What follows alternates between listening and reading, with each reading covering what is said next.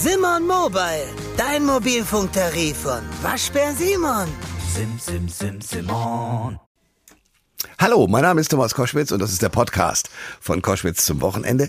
Heute mit einem Thema, das im ersten Moment ziemlich dröch klingt, nach dem Motto, ja, es geht ums Geld und die meisten von uns haben zu wenig auf dem Konto. Es geht aber auch um die Geschichte. Wie ist das Geld eigentlich in seiner Entwicklung hier in Deutschland äh, eingesetzt worden? Die D-Mark, da gibt es einen Mythos drumherum. Warum gibt's den eigentlich und warum ist die D-Mark bei vielen Leuten eigentlich immer noch das eigentliche Rechnungsmittel, auch wenn wir lange den Euro eingeführt haben? Fragen über Fragen, Antworten von Frank Stocker. Der ist einerseits Historiker und andererseits Journalist in Finanzdingen bei Welt und Welt am Sonntag und erklärt uns ein bisschen, wie sich die Geschichte des Geldes entwickelt hat in Deutschland in den letzten 100 Jahren. Hier kommt das Gespräch. Der Thomas Koschwitz Podcast. Ihr hört Koschwitz zum Wochenende und lasst uns über Geld reden. Also habt ihr noch D-Mark? So ein 50-Mark-Schein oder auch ein 100er. Es gibt ja Damen und Herren, die das zu Hause immer noch haben und aufbewahren, äh, A, als Erinnerungsstücke und B, glaube ich auch, weil sie immer noch denken, man kann das ja immer mal zurückgeben und umtauschen in den Euro. Damit sind wir bei einer spannenden Geschichte, nämlich wie war denn das eigentlich? Wann ist die D-Mark eingeführt worden? War das eine gute Währung? Ist der Euro jetzt eine bessere? Äh, was war mit der Reichsmark früher? Also wir gehen ein bisschen in die Geschichte hinein äh, der, der Finanzwelt. Und einer, der sich auskennt mit all diesen Dingen, nämlich einerseits der Geschichte und andererseits mit den Finanzen, ist ein Mann, der als Redakteur bei Welt und Welt am Sonntag arbeitet und jetzt ein Buch herausgebracht hat, die deutsche Mark, wie aus einer Währung ein Mythos wurde. Und der Mann heißt Frank Stocker. Herzlich willkommen. Ja, schön hier zu sein. Die D-Mark wurde vor 75 Jahren im damaligen Westdeutschland eingeführt und Nostalgiker und äh, Umrechner von Euro in D-Mark sind heute aber eher die Ostdeutschen, oder? Oder ist das ein Klischee?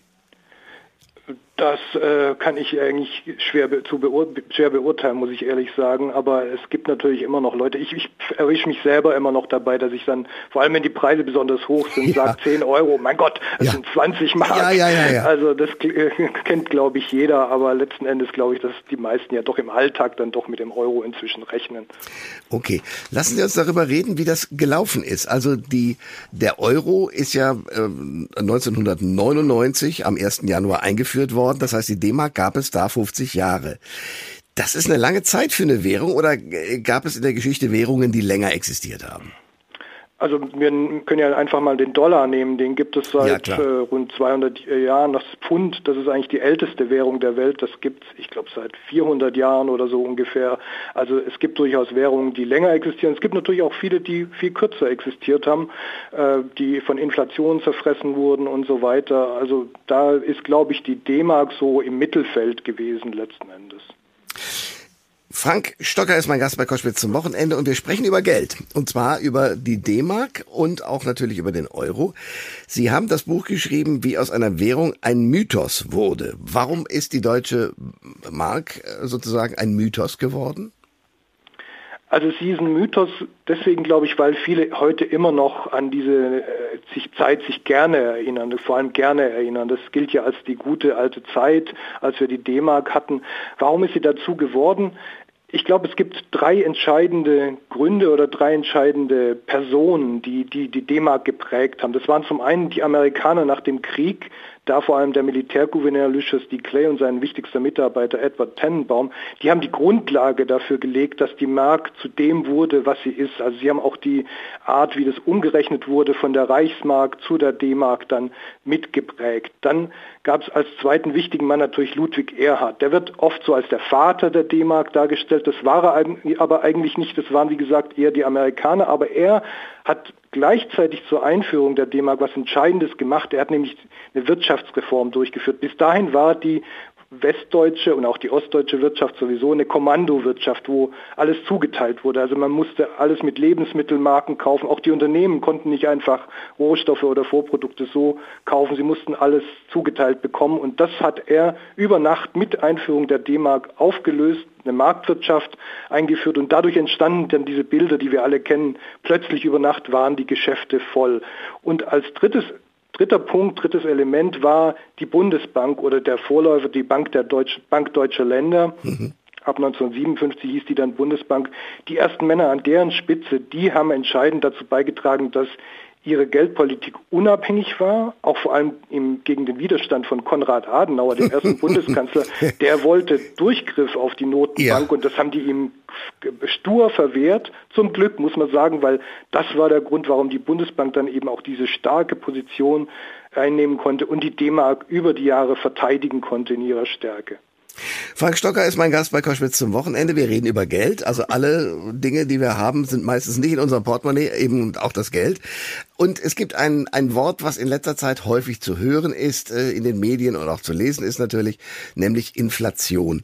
Sie haben äh, zuletzt ein Buch über die Hyperinflation geschrieben. Das war allerdings ein paar Jahre her, nämlich 1923. Und äh, vor dieser Hyperinflation gab es die Mark, ist das richtig? Es kam die Rentenmark und schließlich die Reichsmark. Also während der Hyperinflation hatten wir die Reichsmark, die ah. wurde dann am Ende der Hyperinflation abgelöst durch die Rentenmark, genau. Okay. Und ähm, ist das sozusagen der, der Weg gewesen, äh, mit diesem Geld dann äh, sozusagen auch den zweiten, den ersten Weltkrieg und dann später den zweiten Weltkrieg äh, finanziell möglich zu machen? Oder wie muss ich mir die Rolle dieses Geldes damals vorstellen? Also die Hyperinflation vor 100 Jahren, die fand vor allem wegen des Ersten Weltkrieges statt. Ja. Also um den Ersten Weltkrieg zu finanzieren, wurde die Goldbindung der Reichsmark aufgehoben. Als bis dahin galt äh, für jede Reichsmark, die als Banknote ausgegeben wurde, musste bei der Reichsbank ein bestimmter Betrag an Gold hinterlegt sein. Und das wurde aufgehoben, damit man den Krieg finanzieren konnte, damit man Geld drucken konnte. Und das hat, das war sozusagen der erste Sargnagel für die Reichsmark. Und es kam dann nach dem Krieg noch viele weitere Probleme dazu. Dass Deutschland hatte den Krieg verloren, es musste Reparationen zahlen, es gab Millionen Kriegsversehrte, es gab äh, wirtschaftliche Probleme und so weiter. Und das alles zusammen hat dann die Hyperinflation ausgelöst und bis zum Punkt, wo dann im November 1923 in Milliarden und Billionen äh, Beträgen bezahlt wurde. Also ein Roggenbrot kostete damals 280 Milliarden Mark. Irre.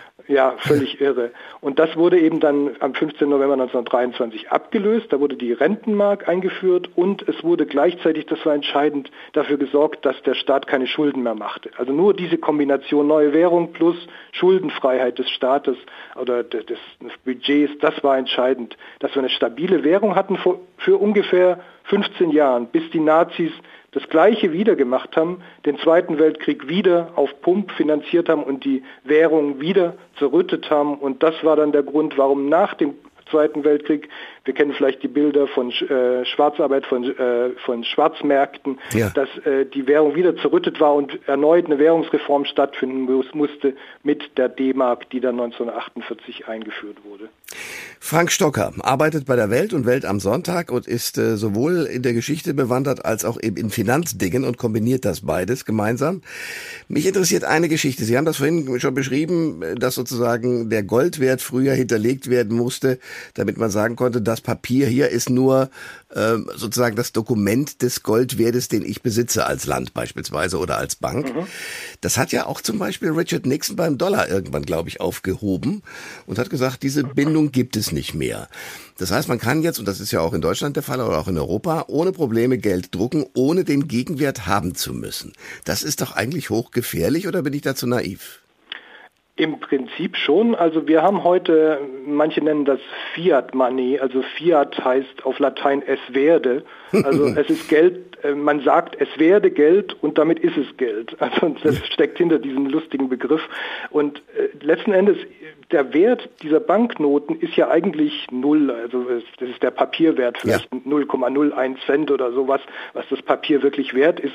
Der Wert, der aufgedruckt ist und den wir dann auch bezahlen oder den wir dann an Gütern überreichen bereit sind, der entsteht nur durch das Vertrauen, dass dies was wert ist. Also wir glauben, dass dieser 50-Euro-Schein 50 Euro wert ist und damit ist er das wert. Äh, ist es real natürlich gar nicht. Wie gesagt, das sind vielleicht 0,1 Cent, aber dieses Vertrauen, dass es einen Wert gibt, das ist das, der entscheidende Grund, damit wir diese Währung nutzen können. Und das Vertrauen zu erhalten, das ist natürlich immer in so einem System entscheidend. Das ist auch die entscheidende Aufgabe für jede Notenbank, für die Zentralbank. Und das war auch das Problem, wir haben vorher über die Hyperinflation vor 100 Jahren gesprochen, da war das Vertrauen irgendwann weg. Und dann haben die Leute eben dem nicht mehr vertraut, was sie da in Millionen gekriegt haben. Und haben gesagt, das ist nicht das Wert, was draufsteht. Also wenn dieser Punkt mal erreicht ist, dass das Vertrauen nicht mehr da ist, dann wird es wirklich prekär und gefährlich für eine Währung. So, wo stehen wir dann heute im Jahr 2023? Weil wir haben eine Inflation, die im äh, Vergleich zu, den, zu der vor, vor 100 Jahren äh, harmlos ist, aber trotzdem ist sie da. Ist das auch ein Vertrauensschwund? Das sehe ich bislang nicht. Also nach wie vor nehmen Sie ja ohne Probleme 50-Euro-Scheine oder auch 100-Euro-Scheine an. Ich habe noch niemanden kennengelernt, der gesagt hat, hm, ich glaube, die nehme ich nicht mehr an. Es gibt natürlich so leichte Anzeichen, dass die Menschen sich Sorgen machen. Aber zum Beispiel äh, die Europäische Zentralbank misst ja auch immer die Inflationserwartungen. Also sie fragt in regelmäßigen Abständen in so großen, äh, groß angelegten Umfragen die Menschen, was erwartet ihr bei der Inflation? Und noch sagen die große Mehrheit der Menschen in Deutschland, aber auch in ganz Europa, die Inflation wird wieder deutlich zurückgehen, was ja ein Hinweis darauf ist, dass sie ein Vertrauen darauf haben, darin haben, dass die Währung eben stabil bleibt. Deswegen sind wir nicht an so einem Punkt, der in irgendeiner Weise vergleichbar wäre mit vor 100 Jahren. Dann erklären Sie mir den Mechanismus, warum man mit einer Zinserhöhung äh, die Inflation bekämpfen kann. Also prinzipiell bei normalen Inflationen, und die, das muss ich vorab sagen, derzeit haben wir keine normale Inflation. Normalerweise entsteht eine Inflation dadurch, dass die Wirtschaft aus dem Ruder läuft, also zu stark ist, dass überproduziert wird und die Nachfrage äh, größer ist als das Angebot, dann steigen die Preise. Derzeit haben wir eine andere Inflation. Derzeit, äh, also zuletzt waren die, war Energie knapp und wegen dieser Knappheit sind die Preise gestiegen, nicht weil das, äh, die Nachfrage plötzlich gestiegen ist. Okay. So, das vorausgesetzt, bei einer normalen Inflation wirkt die Zinserhöhung ganz direkt, indem sie einfach die Nachfrage drosselt. Wenn Geld teurer wird, dann kann ich mir weniger leisten. Die Nachfrage geht runter, damit gehen die Preise runter. In dieser Inflation die äh, Europäische Zentralbank kann ja mit ihren Zinserhöhungen nicht die Energiepreise senken. Nee. Aber sie kann eben ein Signal setzen und da sind wir wieder bei dem Punkt Vertrauen. Sie kann den Leuten signalisieren, hey, ich passe auf, wir passen auf, wir haben das im Griff, wir gucken, dass die Inflation runtergeht und kann da in den Köpfen was auslösen. Und das ist eben entscheidend. Also es ist nur eine indirekte Einflussnahme sozusagen Inflation, aber nach dem, was wir bisher sehen, scheint es zu wirken. Kommen wir nochmal auf den Euro, den es ja seit 24 Jahren jetzt gibt. Äh, wie lange geben Sie dem noch? Also grundsätzlich ist kein Währungssystem für die Ewigkeit. Das muss man vorausschicken. Gleichzeitig würde ich jetzt nicht irgendwie das Totenglöcklein läuten oder sowas, weil ich glaube, der Euro ist gekommen, um zu bleiben. Ob er in 50 Jahren noch da ist oder in 100, weiß ich nicht.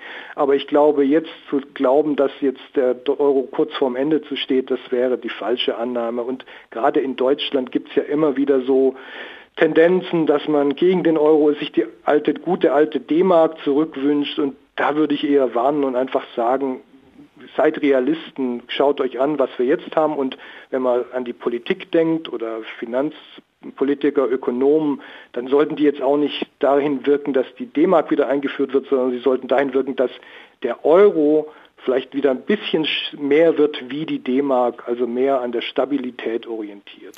Ja, und der Euro hat einen für mich persönlich großen Vorteil, den könnt ihr wahrscheinlich auch nachvollziehen, nämlich man kann mit dem Euro in Europa fast überall bezahlen. Und das ist, äh, finde ich, ein großes Geschenk. Exakt, sehe ich genauso.